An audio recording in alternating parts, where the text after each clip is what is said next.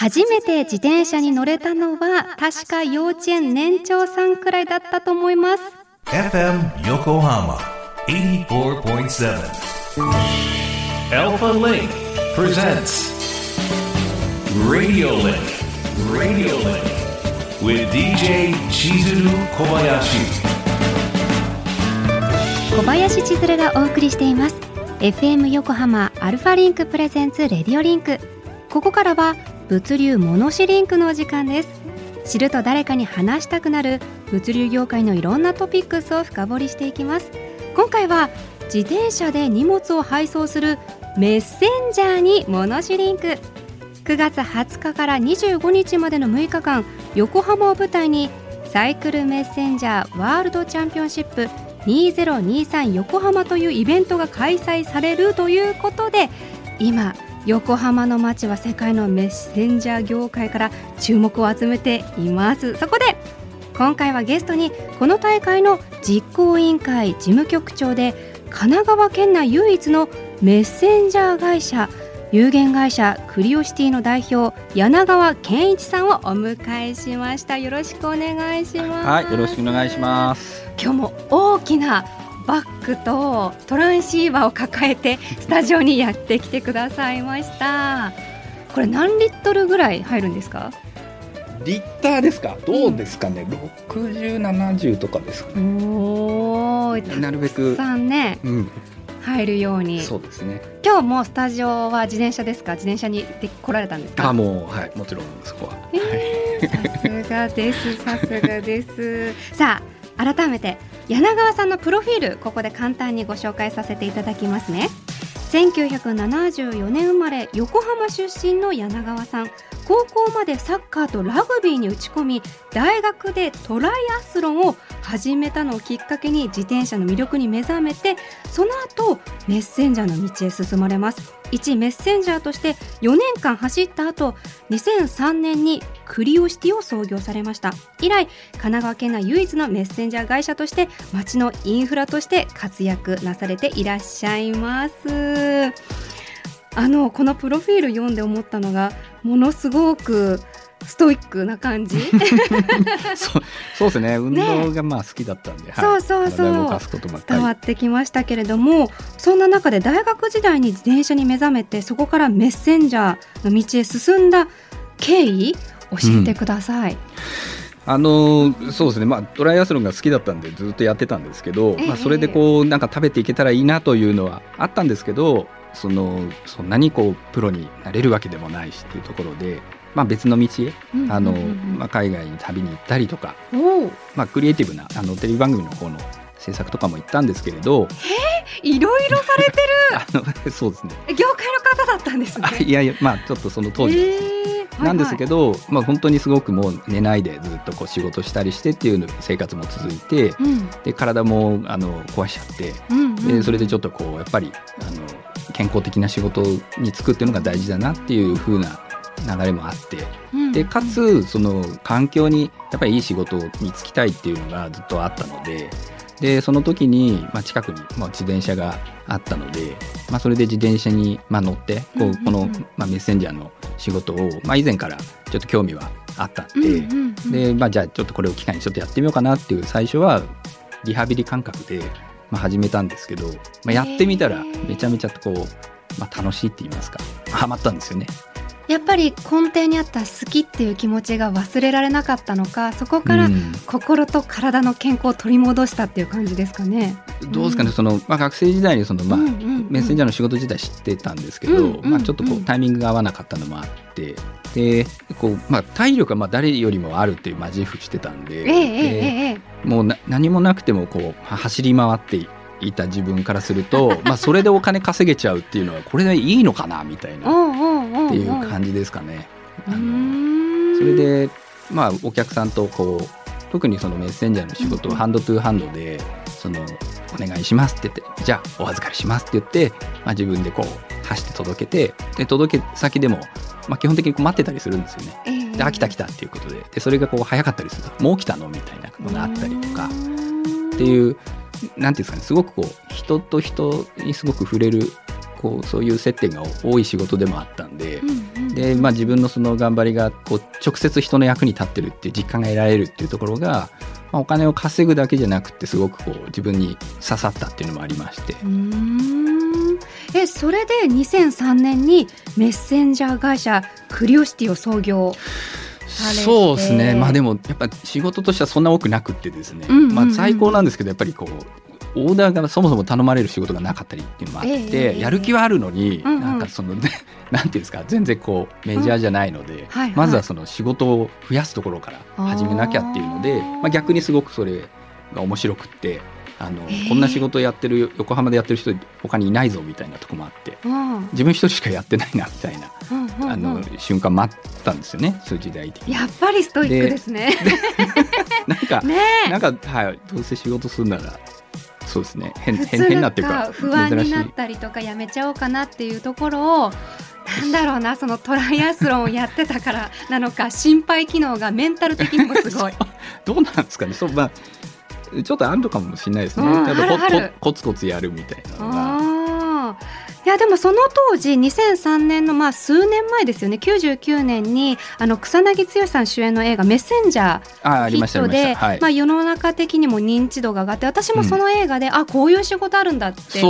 知ったのすごく覚えていたんですけれども、まあ、そのちょっと数年後ですよね。会社立ち上げた時の環境、うん、その時ってどんな感じだったんですか？メッセンジャー業界の。あのーうんうんうん、そうですね。そのメガメッセンジャーの影響もあって、うんうん、あのまあ、その映画の頃にやってたんですけど、えー、でそのまあ、横浜だから修学旅行生も多かったりして山下公園で休憩してたらあれメッセンジャーじゃないみたいな感じで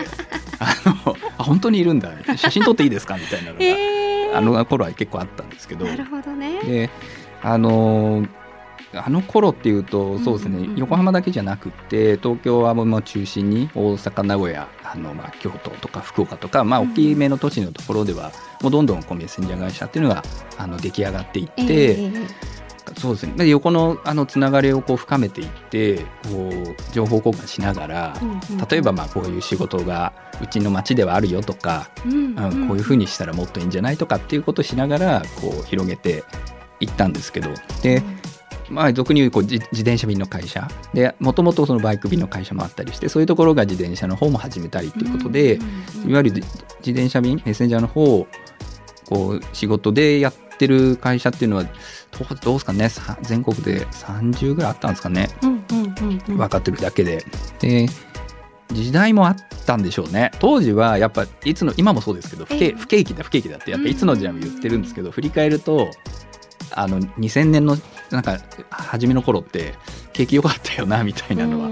思ったりしますけどね。なるほどね。うん、えその後2003年にね会社創業されて、まあ、20年経って、うん。はい、メッセンジャー業界がどのように変わったかなっていうところが目に映るところでどうですか？うんとメッセンジャー業界ですよね。うんうんえっと、この20年で変化ありましたか、うん2000年代はやっぱりじわじわ増えていってで自転車の乗り手とか、まあ、我々メッセンジャーってその街の中心部で仕事をするそういう職業ですけどその街乗りの人たちっていうのも増えていったし、っていうことでだからリーマンショックとかあと2011年にその東日本の震災があったりとか、我々はやっぱり景気の影響をすごくあの受けるんでそういう影響とあとはその街乗りの中でもそのちょっとこう増えすぎちゃってで増えすぎたっていうそれが理由じゃないんですけれどもちょっとこう走り方のマナーの悪い人とかもいたりしてそれでちょっとこう社会問題になって、えちょっとこう落ち着いたりっていうのもあったんじゃないかなと。で、メッセンジャーっていうのはあの、まあ、当然仕事でやってますからあのしっかりと、まあ、街を走ってこう届けるということをまあ続けるんですけど20年間の中でいうと例えばメインの世代って20代だったりしてたものが10年経つと30代になりますね、まあ、続けているとすれば続けていればねおのずとそうなりますよね。うん、で業界がこう広がっていくと、まあ、生活もだんだんできてくるようになってるっていうことで30代とか40代とか入ってきたりそのまま、もちろん新しいこう世代の人も入ってくるんですけど業界的には少しこう年齢も上がっていくとそうするとこう、まあ、結婚とか子育てとか。あライフスタイルがちょっと変わるところですね、ね、ライフステージがやっぱ変わっていくので、うんうん、まあ、そういう部分でこう、まあ、こう卒業してこう引退していく人もいたりとか、まあ、逆にそのなんていうんですか生活の基盤がすでにある人が入ってきたりとかっていうことで、えーちょっとこう年世年代世代中心の世代が少し上がってきてるようなような気はしますけどね。そうなんですね、うん。まあいろんなこうで波がある中で。でこの20最近で言うと、うんうん。そういう中でもこう世代交交代というかどんどんこう若返りも必要ですから、うんうんうんうん。っていうところでこう本当に20代20歳ぐらいの、まあ、若手の子たちがすごくこう新しい感覚ですごくこう業界に入ってきて今活性化されているっていうところもあるのかなっていうそういったところは新しい風が吹いてね、うん期待するところありますよね。そうですね。さあ改めてメッセンジャーというお仕事について詳しく伺っていきたいんですけれどもはい。そもそも主にどんなお荷物運んでるんですか、えー、っとですね、うんうんうんうん。あのーこれ僕の会社僕の会社っていうかその、ええいろんな会社会社ごとにですね、えっと、特色はあるのかなっていうのは一つあります。例えば金融系に強い会社はもう本当に金融系のところちょっと何を運んでるのか中身は僕も知らないんですけど。面白い。そっか。それの会社によって強い運ぶものがあるんだ、ありますね。えちなみに柳川さんの会社の強みというか。あのやっぱ横浜で、うん。あの横浜港があるのでみ港からそのものがまあ出てったり入ってきたりっていう動きがそもそもすごくあるんですよね、っていう街なんですよ。だからそのビジネスされてるそれに携わる方々も多いのでで必然的に我々に声がかかることもやっぱそういったところのお客さんが多いっていうのはあってそのそうですね。輸出入のお手伝いを結構やってます。え可能な限りで具体的にこんなことしてます。こんなサービスありますっていうのがあれば。あのこれも本当20年の時代でうん。だいぶ、もうそれこそ20年前ですと、うんうんうん。そのあのこっちの、まあ、館内とかみなとみらいの方から、うんうん。あの本木ふ頭とかあの、まあ、山下ふ頭本木ふ頭、まあうんうんうん。港今だと南本木ふ頭とかもできてで橋の向こう側に大黒ふ頭があってっていう中で、うんうんうんうんそのふ頭の方に、えー行ってで実際にその原本で、えー、と全部当時はあの動いてたのでああ書類ってことですよね。紙ってことですよね。はい、もうそれがないと先進まないよっていうやり方がずっともう主流だったので、うんじゃあそれを誰かが本当持っていかないとあの荷物が出せないとかあのっていう動かせないっていうのがあったんでそれをこうあの我々がうん。あのもう誰よりも早くっていうところで。でその1本だけだったらまだしもうん。それをこう同時に複数でこうやっていくにはやっぱりもちろん体力もそうなんですけどやり方っていうかあのじゃあどの順番で何時までにこれやってその後この人がこれやってとかうん。途中でここまでやったらあとはこの書類こっちにパこっちの人にパスしてとかってやってその時間の中時間内にできるだけこうその、まあ、お客さんのうまくこうパズルをどうにかねそうです。組み合わせる感じですよね。そうですそうです。っていうような基本的にはその動きのための、うんうん。まあ、他にもその、まあ、銀行であったり役所だったりあのが絡んでくるんですけどただそれがまあ20年前紙ベースのものが多かったにしても、まあ、今ってペーパーレスな時代で、うん。そういったものが少なくなっているようなそうですね。印象もあるんですけどなってます全体的に、その中でこんなことしてる今っぽいなっていうものってありますか？あのそうですね、まあ、インターネットでこう、電子化されるものはもうなくなっていっている中で、ええ。電子化できないものがまず残りますというのがまあ一つ主流でまだあるんですけどいわゆるなくなったからまた今度逆に生まれてきてるっていうものがあってうん。当時はだからやってなかったものを最近は結構やってるなっていうので言うと、うんうんうん。それはまあ僕らがまあ結構対応するようになったからかもしれないんですけれども、ええええええメッセンジャーの走る方で言うと、まあ、現場に行って現場に行って。行ってでその行かないとわからないんでみんな見ないと。でどういう状態になっているかとかっていうものをあの確認すると言いますか。写真を撮ってそれを送るとか、あ代わりに現地視察するみたいな。そうですね。とかあとはあのまあもうその本当に荷物が正しいものかどうか申告通りのものかっていうのを確認するためにチェックが入るんですけど、うん。税関のチェックが入る時のあの荷主としてもまた立ち会うんですけどね。誰かしらが、まあ、それのあの代行したりとかっていう形でやったりとかですね。荷物を運ぶだけじゃなくってうん。その本当にお仕事のサポートのお一人みたいな感じですよね。そうですそう。ですもう本当まさに。だから行ってそのまあ本当に写真を撮るのはまあそうなんですけど、うんうんうんうん。あとはあの荷物のあのサイズを測ったりとかあとあのまあ、あのマークって言ってこう、まあ、シシールをこう貼っていったりとかあの、まあ、本当確認ちょっとした作業があったりあとは行って着いたらあの今スマホ皆さんありますから、ええそれでこうあのオンライン会議のシステムありますよね。アプリとかを立ち上げて、あの到着しましたって時間になるとあのメッセンジャーがその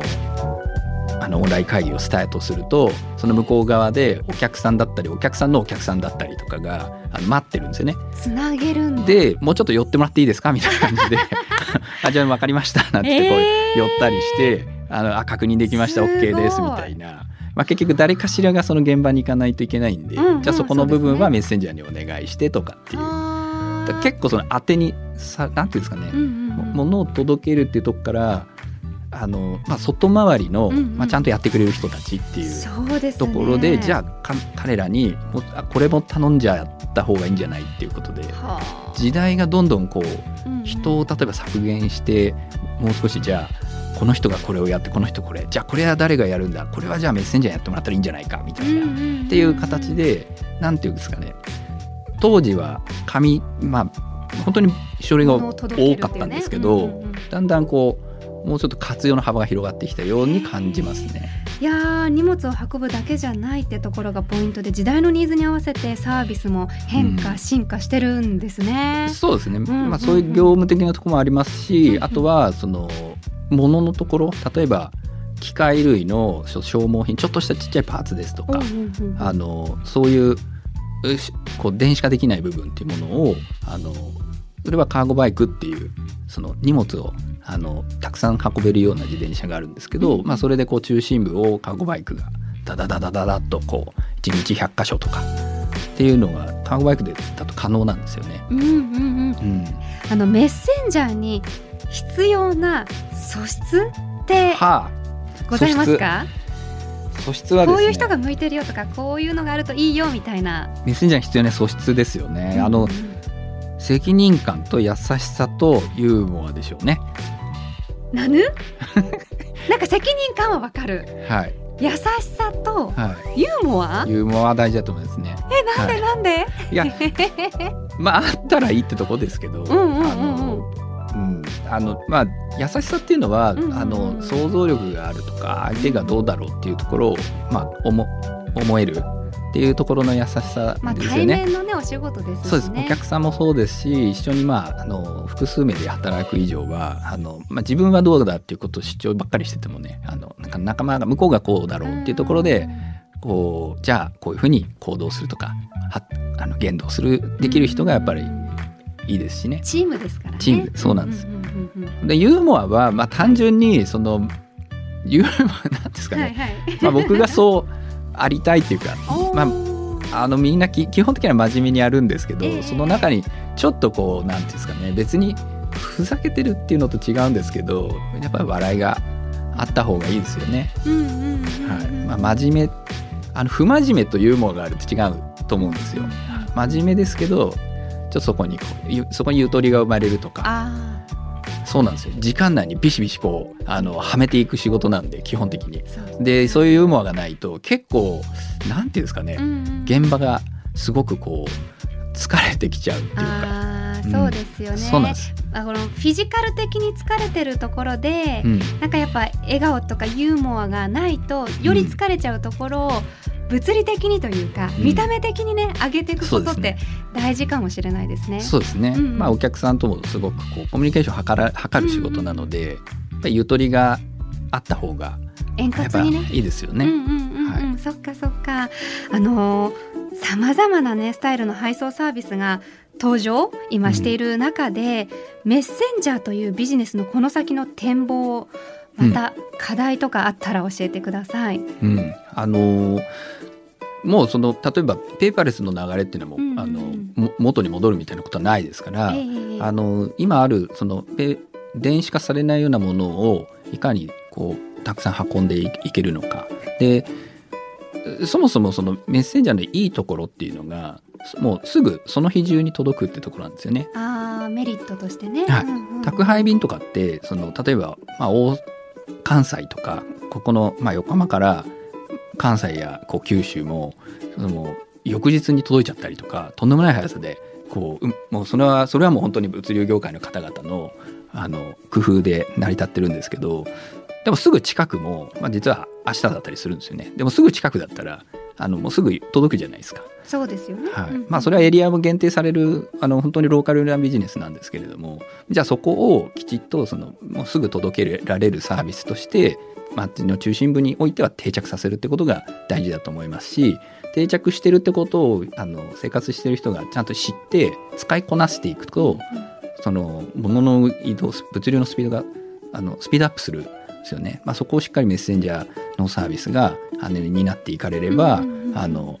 じゃあこういうかこういうことに使えるよねっていうふうに広がっていくと思うんですよね。その中でさっきお話の中に出てきた御社で、うん。今力を入れている自転車あるんですよね。あカーゴバイク。であのメッセンジャーはやっぱメッセンジャーバッグをすごく大きいやっぱバッグも、うんうんうんあのどんどんこう巨大化していってたんですけどやっぱこう腰への負担もあったりとかですねまあそもそもそのそれって小ような大きさじゃないよねみたいな。自転車ってね。で自転車ってやっぱ結局あんまり大きいもの運べないよねっていうまあ限りがありますよね。っていう、うんその先入観をやっぱ壊してくれるのがやっぱカーゴバイクで、あのカーゴバイクってなんか本当あこんなのも運べるんだっていうのを可能にあのさせてくれるっていう意味ですごくあの価値ある乗り物で。であのまあ